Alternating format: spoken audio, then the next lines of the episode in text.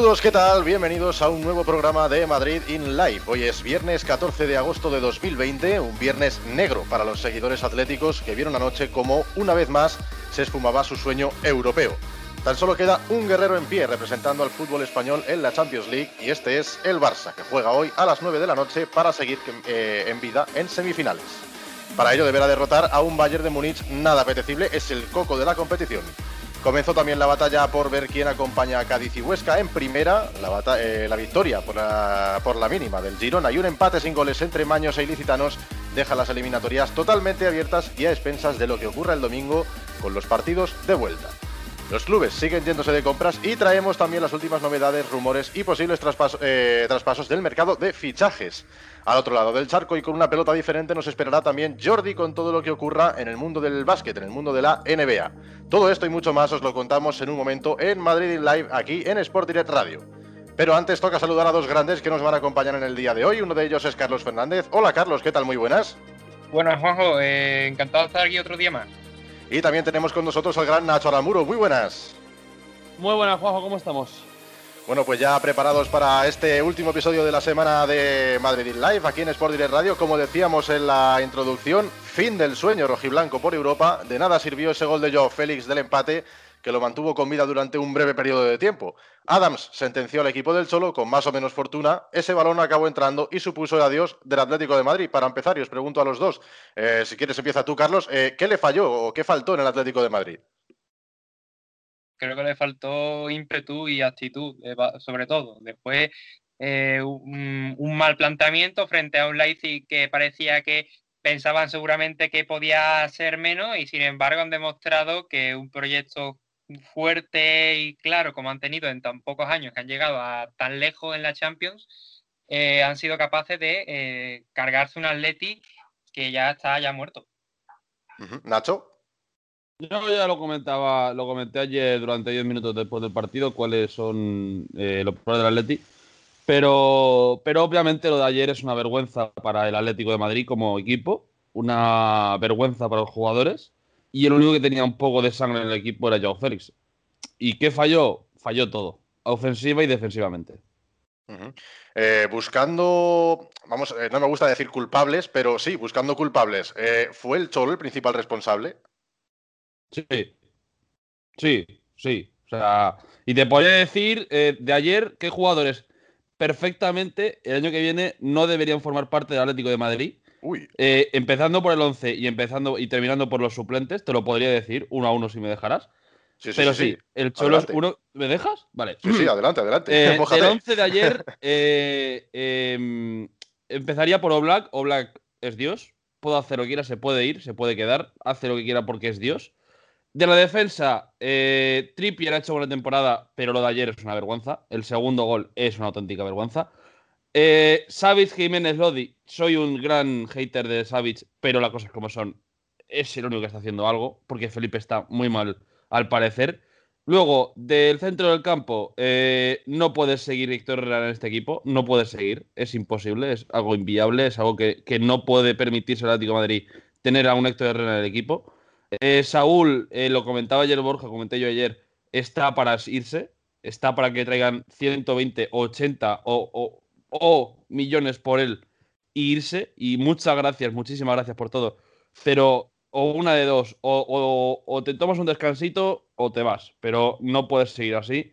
Eh, Carrasco y Coque, bueno, Carrasco es el alma del equipo porque es el único que regatea el chupón, pero es bueno, así que tampoco es nada. Y Coque es Dios también, porque Coque es el único que, levanta a todo el mundo. Y arriba, eh, yo no sé por qué sacó directamente Llorente arriba. Yo creo que eso hizo perder mucho a De Llorente. Y, y, Diego Costa no puede seguir jugando en este equipo. No puede. Ni un minuto más. En cuanto se vaya, en cuanto carta de libertad y que se vaya a China, que pero no puede seguir. Y terminando por el, los suplentes ha sido un poquito rápido, porque como empiece me puedo calentar muchísimo. Eh, Adán, bueno, pues Adán se va a ir, se quiere ir a Portugal. Eh, Hermoso, yo me lo quedaba, me gusta, la verdad. Hay muchos atléticos que sí, que a mí me gusta. Felipe, otro que sí me gusta, la verdad. Eh, a lo mejor no está bien físicamente, pero me gusta. Manu Sánchez nada. Arias me parece buen suplente. De, y teniendo de Sálico también me parece buena competencia. Vitolo ni salió. Entonces, la verdad que si se vende por 20, 25, yo creo que es una gran oferta para Atlético de Madrid. Tomás debe de quedarse porque se nota mucho. Eh, Tomás Lemar, eh, bueno, Tony Moya eh, tampoco es un chaval que tampoco puede hacer nada. Morata no, vale 55 millones. Ha metido 16 goles, por supuesto. Pero como juega Atlético de Madrid le cuesta y cuesta y para costar 55 millones creo que no los vale. Joe Félix es buenísimo, es Dios, es buenísimo. Con balón es de lo mejorcito que puede tener este equipo. Y Saponjic, bueno, pues eh, ahí está el chaval que hace algo por estar un poquito. Hace, piña, por lo menos. sí, hace piña, pero vamos, es lo que te digo, que del Atlético de Madrid, de lo que salió ayer, uno, dos, tres, eh, y luego más banquillo, mm, cuatro, cinco, seis jugadores deberían irse mañana mismo del Atlético de Madrid. Bueno, pues dejando las cabezas rodando como han quedado ahora mismo por el Wanda Metropolitano, después de hmm. Nacho Aramburu, eh, eh, te pregunto, Carlos, eh, ¿pudo influir de alguna manera, no sé si mucho o poco, esta baja de Correa? ¿Se lo echó en falta en algún momento del partido? Porque yo creo que sí, al final es un partido tan atascado donde el Atlético de Madrid estaba, yo creo, cuanto menos incómodo. Y yo, al final la, la figura del argentino como revulsivo hubiese sido quizás la clave para dinamizar el partido junto a Joao Félix cuando salió, ¿no? Sí, sí, sí, sí, sin, duda, sin duda. Eh, creo que Argentina Correa intenta, eh, llega a hacer, llega a estar ahí y a lo mejor cambia el partido junto a Joao.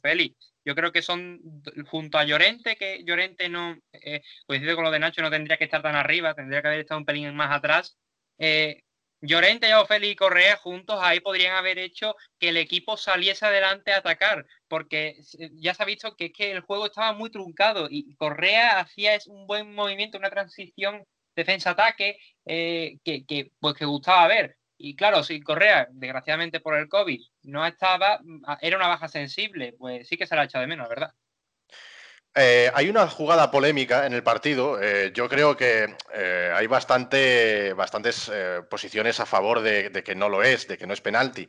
Pero vemos la imagen en la que el portero del Leipzig, Gulaxi, toca la pierna de Saúl. Saúl cae en el área. Fue una jugada muy protestada por los jugadores del Atlético de Madrid, incluso por el Cholo. Fue una imagen que dio la vuelta al mundo, que de la que se habló en las redes sociales muchas opiniones eh, a favor de que no es penalti, a pesar de haber contacto, pero os pregunto, eh, ¿es penalti? ¿Veis penalti en esa acción? Para mí, sí. Obviamente, sí. Si hay contacto y, literalmente le tira al suelo, porque le tira al suelo, para mí es penaltazo. Para los árbitros, pues no. Y... Pero vamos, que ayer no se pierde por ese penalti, ¿eh? también te digo. Lo de ayer es una vergüenza del partido del Atlético Madrid, pero es penalti. Para mí es penalti, no obvio, pero sí penalti. ¿Es penalti, Carlos? Mm, a ver, yo, yo por mí, yo veo que no, por más que nada, porque pienso de que a lo mejor no influye del todo en la caída del jugador. Eso sí, si hubiera pitado penalti, lo hubiera entendido también porque eh, se puede entender también como penalti, pero yo para mí veo ahí que a lo mejor roza más que tocar, intenta tocar y, hace que, se desequilibre el jugador, pero no, no veo yo un penalti, penalti, penaltazo, pero sí que a lo mejor lo hubiera entendido que lo pitara. Eh, yo aquí me voy a mojar un poco. Sí que es verdad que, se, han pitado, se ha pitado penalti por cosas eh, bastante menores. Ese tipo de penalti ya los hemos visto en muchísimas ocasiones. Si no recuerdo mal, incluso en el partido del Camp Nou que enfrenta al Barça con el Atlético de Madrid, un penalti que le hacen a Semedo o que hace Semedo sobre Carrasco, si no recuerdo mal. Eh, es un penalti muy parecido, lo toca sin querer, pero finalmente lo toca y lo derriba. Para mí esas acciones no deberían ser nunca penalti, pero obviamente si has pitado uno, tienes que pitar todos. O sea, eh, no tienes que tener una doble bala de medir. Si pitas un penalti en el que eh, hay un roce por un jugador y evidentemente cae al suelo, pues pita penalti en todas estas ocasiones. O sea, eh, si has pitado uno, el penalti de ayer se tenía que haber pitado. Que no se deberían pitar cosas así porque al final le toca sin querer, no es intención del portero y tal. Bueno, pero si has pitado uno, deberían ser todos iguales. Eh, os pregunto también por las declaraciones de Simeone. No sé si las escuchasteis, pero algo parecido, algo similar a esto dijo. Eh, hemos acabado la Liga Terceros y hemos caído en cuartos de Champions. Se cierra una temporada que podemos calificar como buena. Eh, para mí, el Cholo. No, voy a comentar, Álvaro, eso es que, es que, es que, es que. Ay, ¿cómo puede decir que es buena temporada? Quiero decir, vosotros desde fuera, viendo lo que pasó ayer, ¿creéis que es buena temporada? A ver, yo como neutral. Yo como neutral pienso que el Cholo lleva diciendo prácticamente lo mismo mm, casi 10 años al final, los que llevan el Atlético de Madrid. Y pienso que los 3, 4, incluso 5 primeros años en los que está en el club eh, puede ser un discurso creíble porque al final llega un Atlético de Madrid que, está en una situación mala y consigue llevar al Atlético de Madrid de, una situación de quedar en mitad de tabla a, llevarlo a luchar por la liga, a las competiciones europeas, a llevarlo a finales de Champions. Y eso, oye, es un logro que hay que aplaudir por parte del Cholo y por parte de la directiva, por parte de los jugadores. Es un logro bastante importante. Pero eso sí, lleva ya tres temporadas con un sueldo y con una plantilla muy similar a los de las grandes potencias europeas y no puede permitirse eh, conformarse con, una plaza de tercero en liga, con, pasar de octavos de final, porque al final, bueno, a él a lo mejor le puede valer, pero a un aficionado rojiblanco, a un aficionado del Atlético de Madrid, sabiendo lo que hay en la plantilla y sabiendo la dinámica de estos últimos años, pues hombre, es un objetivo que obviamente se puede quedar corto. Es que para... Sí, decías. No, sí, que, es verdad, ¿no? Creo que, no sé, no me acuerdo quién decía, también es verdad que Simeone puso como, lo dijo, creo que fue Miguel Quintana, ¿no? Como que Simeone ha colocado en el Atlético, gracias a su llegada, como que ha puesto dos baldosas, dos escalones por encima de la exigencia de la que se le pide al Atlético. Pero yo creo que aquí es verdad que la temporada no ha sido buena, es que no lleva ya con un discurso que a los tres primeros años muy bonito, porque obviamente, como tú has dicho, ¿no? Que como se ha dicho, ¿no? Que, que, que mm, el Atlético antes no era nada, antes de Simeone, ¿qué era el Atlético? Poco nada. Era otro equipo más de la mitad de tabla que estaba luchando, por, que si llegaba a Europa, eso era un milagro. Y entonces ahora ha pasado eso y claro, eh, lo que se le pide es exigencia al club y obviamente esto no es exigencia, esto es conformismo. Si, si, si Simeone se conforma con estar tercero en liga, sabiendo que estaba, estaba pisando los talones en Sevilla, que estaba en una racha espectacular y está en una racha espectacular, que podía quedar cuarto, incluso quinto en liga, si no, si no hubiera sido por pequeños partidos.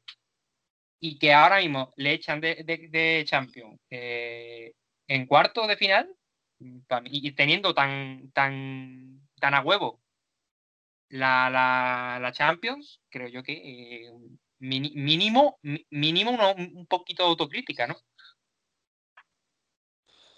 Pues sí, es que, es que es eso. Pero claro, luego viene el entrenador y te dice que es que hoy eh, cada temporada ha sido buena después de quedar terceros y, y, y ser eliminados en cuartos de Champions, pues te quedas con una cara de o nos está vacilando o, o te tomas a risa. Porque, porque no, no es normal. O sea, hace 10 años sí hubiera sido un logro quedar tercero y quedar eh, en cuartos de Champions. Hace 5 años sería una temporada de 7, de 7 y medio, el, quedar tercero y seguir en cuartos de Champions. Hoy no es una buena temporada. Te compro una tercera posición, pues sí, la tercera posición es una posición que no podemos pelear más alto, es imposible. El Madrid y el Barça no fallan tanto. Pero, pero en Champions es que es una vergüenza. que, y después, además, de cómo se jugó ayer, porque ayer te puede eliminar, eh, te pueden eliminar y yo qué sé, tirando 25 tiros a puerta, eh, teniendo el balón, teniendo el tal, que te lleguen dos veces y te meten dos goles. Perfecto. Pero es que el Atlético Madrid no hizo tampoco gran cosa. Es que tampoco Tampoco fue una cosa de partido de Dios mío, el Atleti parece que tal. El Atlético no genera peligro hasta el minuto 65 cuando sale eh, cuando sale este, cuando sale Joao Félix. Es que no genera nada. Entonces, pues no sé. La verdad que no, no sé con qué cuerpo mañana vendrá el Atlético Madrid, si hará limpieza, si hará tal y cual, que no lo va a hacer, si hará fichajes que no van a hacer y, si será alguien de arriba que tampoco se va a hacer. Así que bueno, pues otra temporada año que viene a ver cómo quedamos. Me parece también, coincido un poco contigo, el Atlético de Madrid estuvo un poco dormido, estuvo un poco que, como a la defensiva, ¿no? Partidos como por ejemplo nos tenía acostumbrado el Cholo a quizá alguna vuelta de Champions en las que partía con ventaja, como, como aquella ante la Juve o aquellas ante el Real Madrid, que el Cholo sí que es verdad que buscaba más amarrar el resultado, buscar quizá un planteamiento más defensivo. Y yo creo que quizá el planteamiento aquí a partido único ante un equipo eh, a priori inferior que el Atlético de Madrid debería haber sido más ofensivo como el que precisamente planteó Nagelsmann, que al final eh, planteó un partido en el que se vio un Leipzig atrevido, un Leipzig al ataque y un Leipzig que, quería proponer el juego, que se veía que quería dominar.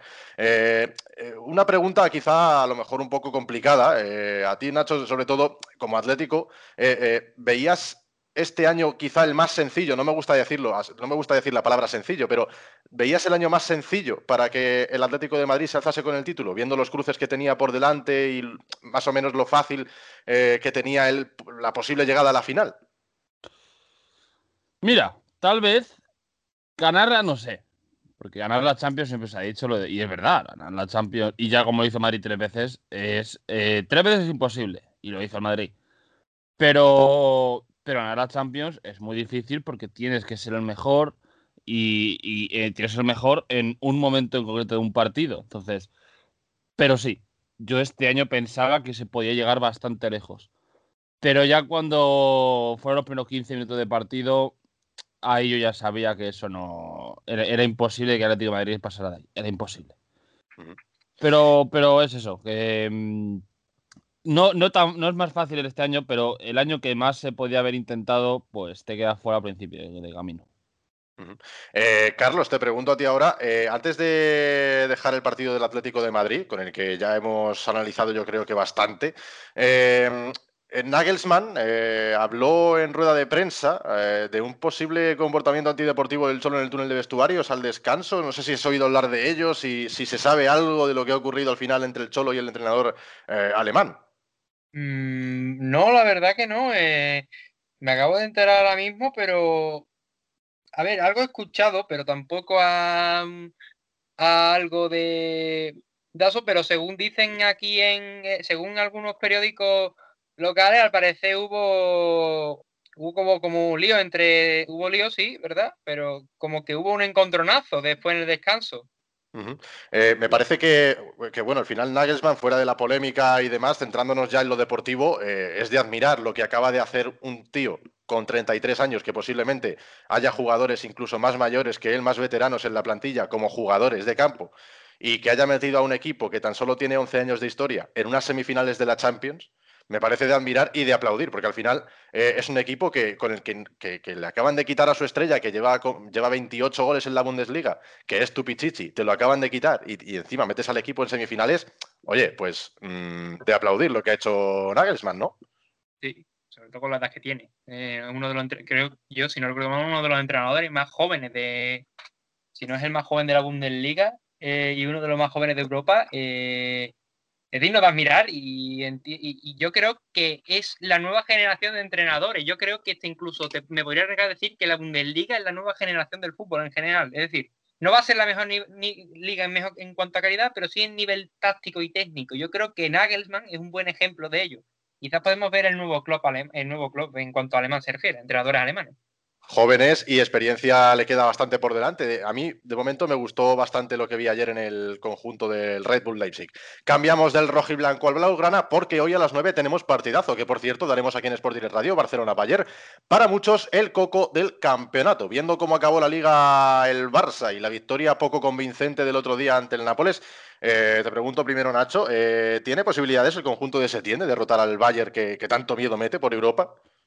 Yo, yo a ver, está claro que está Messi, está chiquitito, está tal cual, pero todo lo que no sea un 2-0 para el Bayern me sorprendería. Ahora mismo me sorprendería. A lo mejor luego. Victoria, contundente, ¿no? Entonces. Sí, e, el problema es que como le dé a Messi por tener el balón y hacer tres jugadas que sean tres goles, pues ahí ya el Bayern puede temblar, pero yo creo que hoy el Bayern pasa por encima. Carlos, ¿cómo lo ves? Solo salvo en la situación en que chiquitito no se quede dormido en la cuna, eh, el, coco se va a comer al niño y yo espero mínimo, mínimo una victoria del Bayern. Yo, si veo que, gana el Barcelona, eh, espero que sea porque ha jugado bien, pero lo dudo mucho. Es que, como dirían, como dirían tienen un 5% de probabilidades con Messi y un 1% de probabilidades sin él. O sea que poco, poca esperanza en el equipo culé. 1% de posibilidades, 99% de fe, como diría el cartel. vimos, vimos un Barcelona ante el Nápoles que, en ataque estaba bien posicionado, tiene movimiento, tiene gol, tiene, tiene velocidad y lo más importante, tiene a Messi. Pero obviamente los problemas empiezan a venir eh, líneas más atrás, vienen en el centro del campo y sobre todo en la defensa. Jugando un poco a ser Setien, eh, ¿por quién apostáis en la medular del Barça en el día de hoy?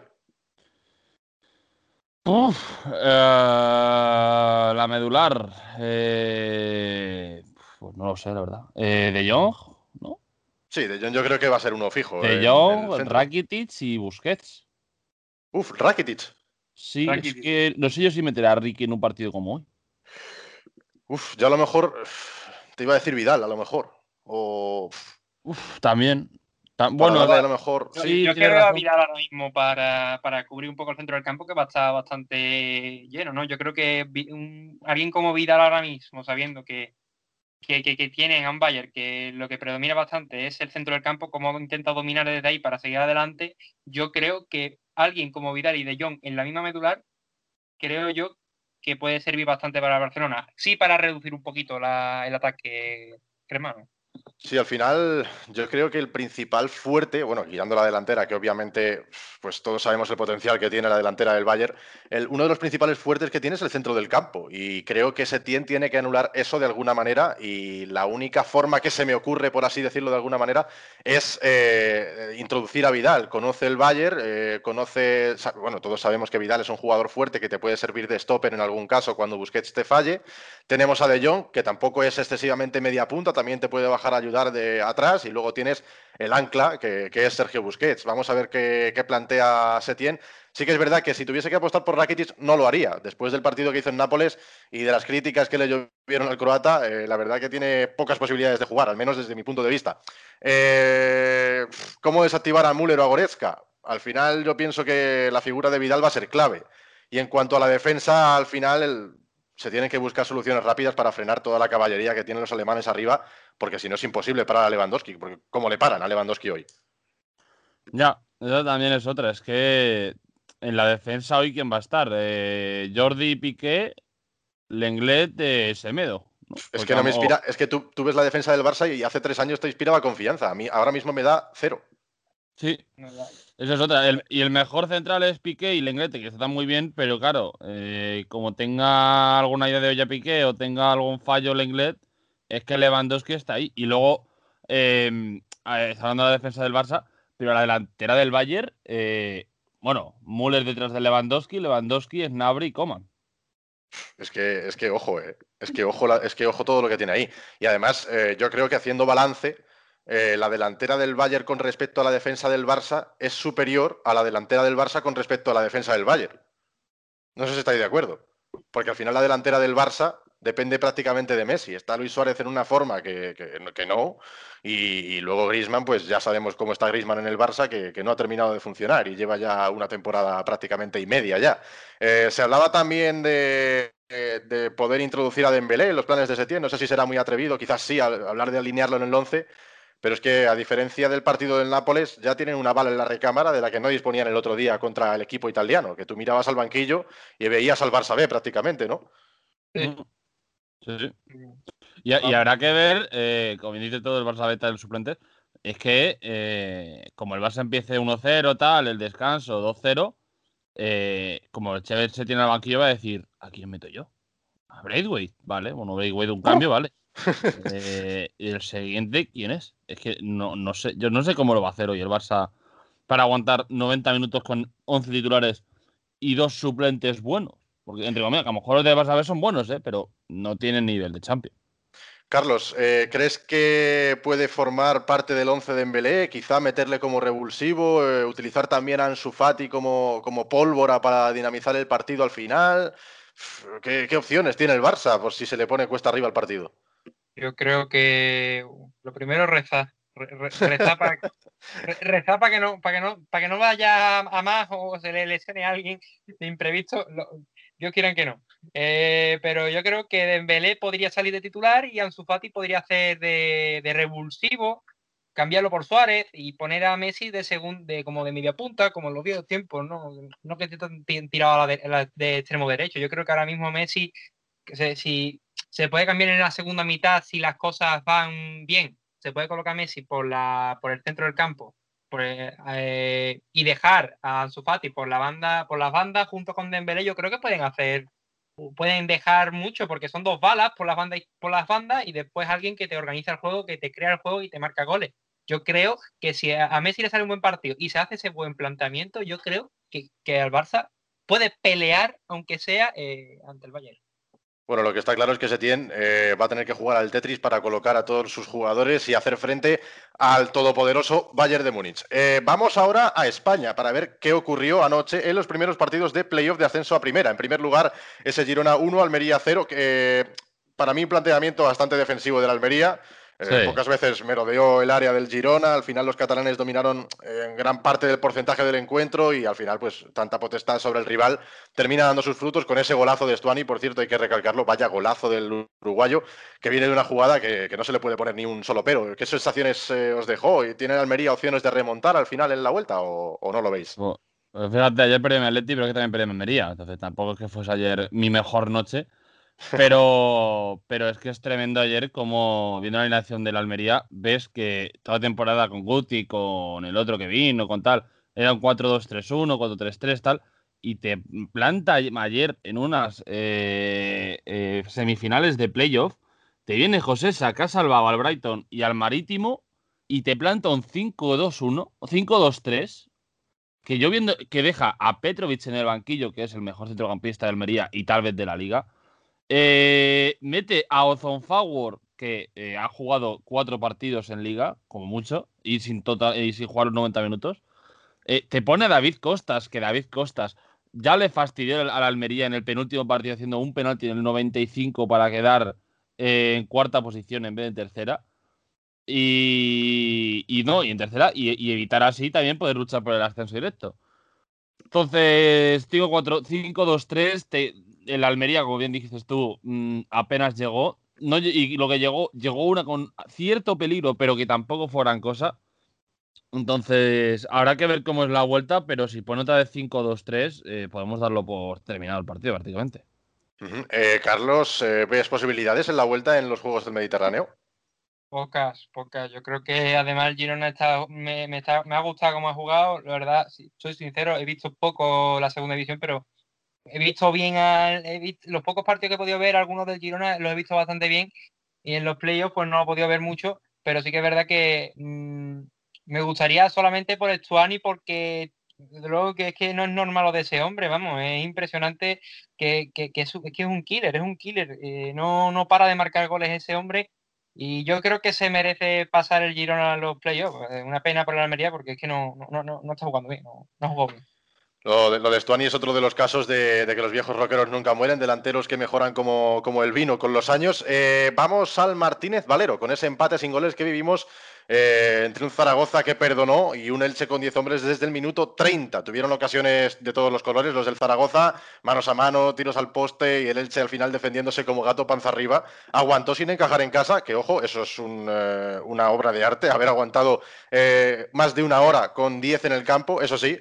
Eh, la tontería, porque no se le puede catalogar de otra forma, la agresión de Jonatas. Deja al Elche sin su delantero de referencia. Y al final creo que el brasileño mm, no fue ni buen deportista, ni mucho menos buen compañero comprometiendo a su equipo de esa manera. O sea, lo que hace en el minuto 30, cuando llevas media hora, porque al final, bueno, si lo haces en el 80, en el 89, te calientas, el partido está eh, tenso, al final, bueno, pues son cosas que pueden ocurrir, que se te cruza un cable, pero hacerlo en el minuto 30, jugándote una eliminatoria y dejando a tu equipo con 10, sabiendo que todavía te queda la vuelta y que eres el delantero que va a meter, que, que se encarga de meter los goles en el Elche eres tú, bueno, a mí me parece delictivo lo de, lo de Jonatas ayer.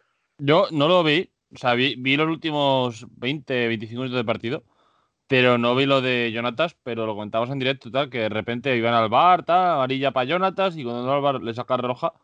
Y es lo que tú dices, minuto 30, es que no, no hay por dónde cogerlo. A lo mejor minuto 65, 70, 80 eh, una jugada así, metes tú la pierna, el jugador te mete la pierna, te pones tú por delante de los tacos, pum, tal, no sé qué, roja, vale. Pero el minuto 30 es que te queda el, partido y, y, la vuelta, a ver, es que literalmente le pega una coz. O sea, están en el suelo y cuando se levanta, pues obviamente pues, se le pega una coz delante del árbitro, además. O sea, es que no tiene ningún cuidado. Así que, bueno, yo creo que un poco de crío la actitud de Jonatas. Sin embargo, ese 0-0 eh, le deja un pelín abierta la eliminatoria, lo deja totalmente en el aire al final, incluso ligeramente diría yo, por el resultado, ya no por jugadores, eh, inclinada lado hacia, eh, hacia, el lado del Elche, porque cualquier empate con goles le sirve al equipo ilicitano. ¿Cómo lo ves, Carlos, para la vuelta? ¿Lo ves para el Elche? ¿Lo ves para el Zaragoza? Lo veo para el Elche más que nada porque el Zaragoza en los últimos partidos no ha demostrado un buen rendimiento, no, no se lo ha visto bien, la verdad, me parece. Empezó a decaer, empezó a decaer, y yo creo que la bajada de Luis Suárez se nota, se nota bastante, eh, porque de luego que, aquí no, que, que, el Zaragoza tuvo un mal partido en cuanto a puntería y han tenido mucha suerte porque la verdad es que jugar con 10 en unos playoffs así de esa manera mm, es muy mal, eh, está muy mal. No, no veo yo mucha posibilidad de alzar Zaragoza si sigue jugando así. Yo espero que tenga más oportunidad de gol, pero lo tiene muy a su favor el Elche. Pues veremos lo que ocurre el domingo 16. Vamos a desearle toda la suerte del mundo a esos cuatro equipos, a ver quién consigue acompañar a Cádiz y Huesca en el sueño de la División de Oro en la temporada 2020-2021. Vámonos al mercado de fichajes, porque tenemos eh, novedades con el futuro de Sergio Reguilón, porque Chelsea y Arsenal están interesados en el lateral español y el Real Madrid estaría dispuesto a dejarle salir por la cantidad de 25 millones y una opción de recompra. Os pregunto, ¿estaría bien venderle? Al final, si os doy mi opinión, yo lo mantendría quizá un año más en el Sevilla. Allí está cómodo, tiene minutos, conoce al equipo, su rendimiento parece que va a ser mayor que si tiene que cambiar de aires otra vez, conocer equipos nuevos, entrenadores nuevos y además de esa manera la temporada que viene pues, sigue estando en la Liga Española y llegaría al Madrid un jugador al final curtido en primera, en competiciones europeas y con un nivel más que de sobra como para disputarle el puesto a Mendy o a Marcelo en caso de que se quede. Es que eh, es como una especie de Agraf. Yo no entiendo por qué Agraf se fue de, lo vendió el Madrid. Así que ¿cuántos fueron? ¿40 kilos? ¿El Inter pagó? ¿Puede ser? Eh, sí, alrededor, sí, más o menos. Pues, pues eh, eh, bueno, son 40 kilos, ¿vale? Pero es que Arras va a ser de lo futuros, de lo mejorcito de. de lo mejorcito del, del lateral derecho que va a haber.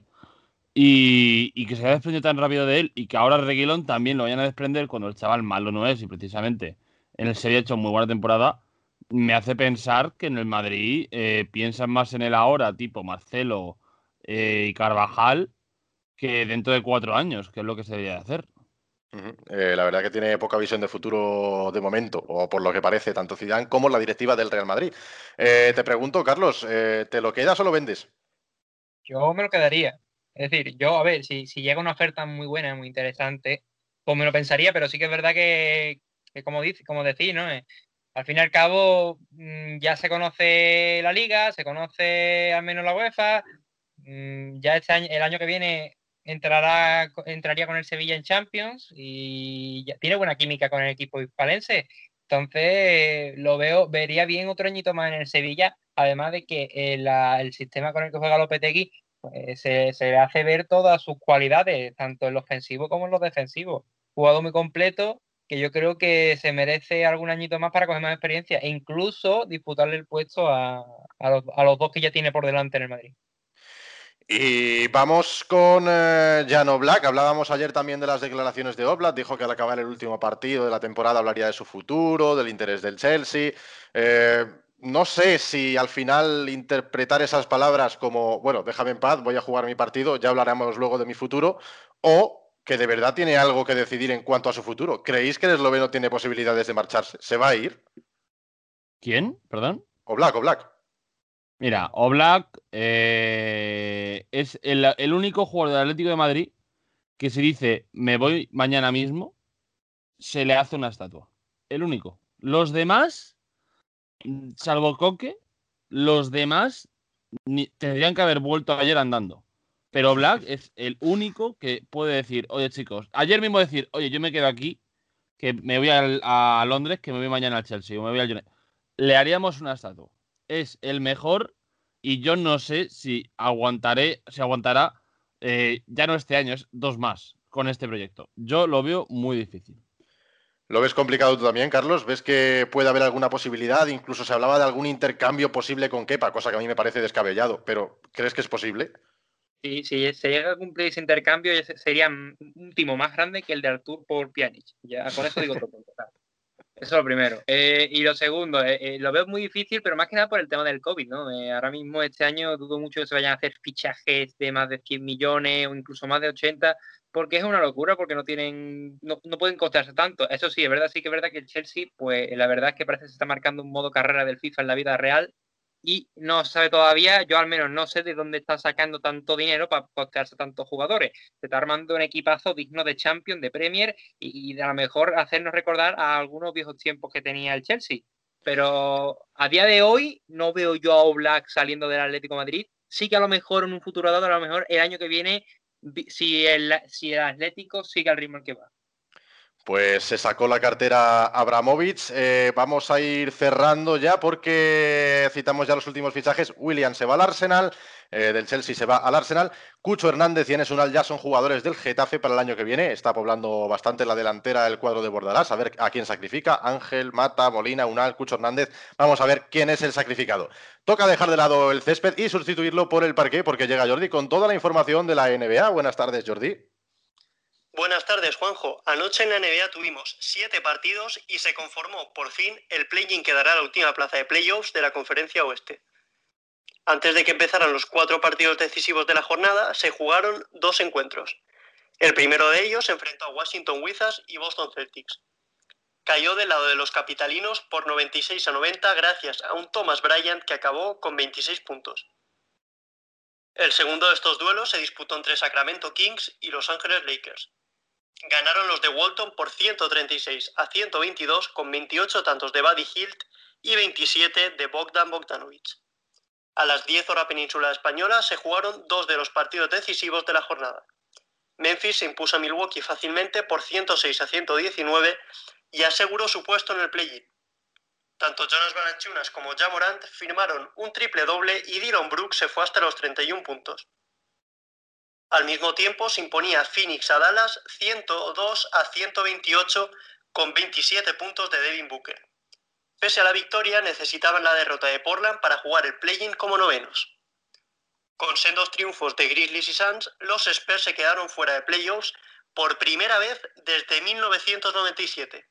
Los Tejanos jugaron y perdieron ante los Jazz por 112 a 118 en un partido en el que Popovich dio minutos a los jóvenes y descanso a los veteranos.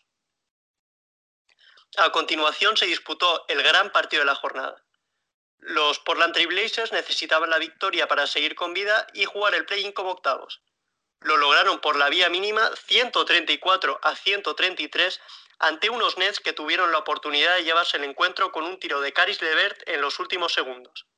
Lillard volvió a vestirse de superhéroe y sumó 42 puntos y 12 asistencias. Portland se enfrentará a Memphis en el play-in el próximo sábado y, en caso de perder, lo harán de nuevo el domingo.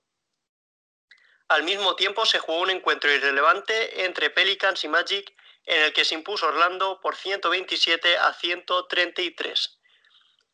Y hasta aquí el resumen de la jornada de ayer. Con todo decidido en cuanto a eliminatorias, hoy tendremos cuatro partidos más con un Hit Pacers a las 10 horas península española que servirá como adelanto de la serie que veremos a partir del próximo martes. Y con esto estamos llegando al final del programa. Ha sido un placer teneros con nosotros un día más en Madrid in Live. Por, primer, por un eh, lado, gracias Carlos. Esperamos verte por aquí la semana que viene. Muchas gracias Juanjo a ti. Eh, lo más seguro es que me ves a mí otra vez escucharme la semana que viene seguramente. Perfecto. Y gracias a ti también, Nacho. Esperamos contar con tu voz dentro de poco también. Nos vemos. Un placer. Nosotros nos vamos, os dejamos, eh, os deseamos un buen fin de semana de fútbol y muchos goles. Volvemos el lunes con toda la actualidad del deporte internacional aquí en Madrid in Live de Sport Direct Radio. Chao, chao.